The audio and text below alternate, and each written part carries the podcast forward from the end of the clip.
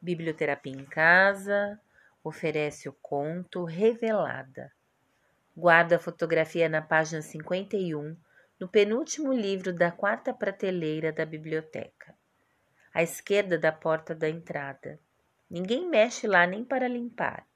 A fotografia está segura, não eu. Ela me acorda com um sorriso que quebra a dormência do tempo. Basta eu transpor a porta e ela me grita. Mesmo na casa silenciada pela noite, ela me chama de longe. Me fecho os olhos, abafo os ouvidos e ainda assim ouço seu sorriso. Foi doloroso, mas faz tempo que aguardei.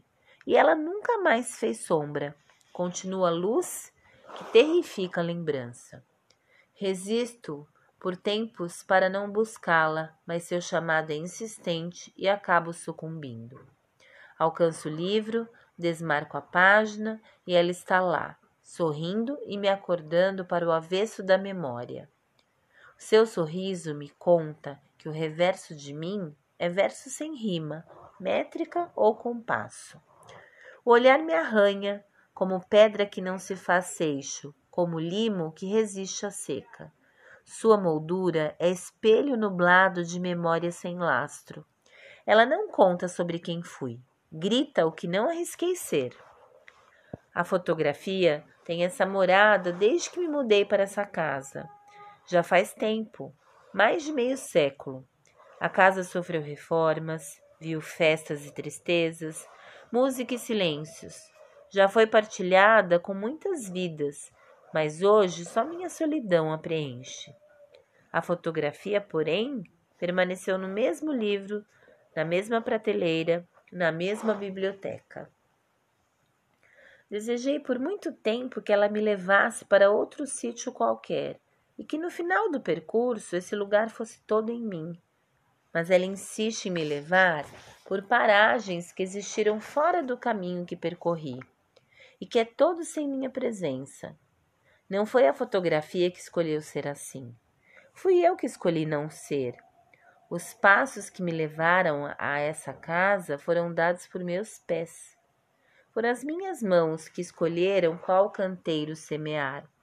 Foi o meu conforto que determinou o tempo das portas não se abrirem para as cores do jardim. A fotografia ainda me chama.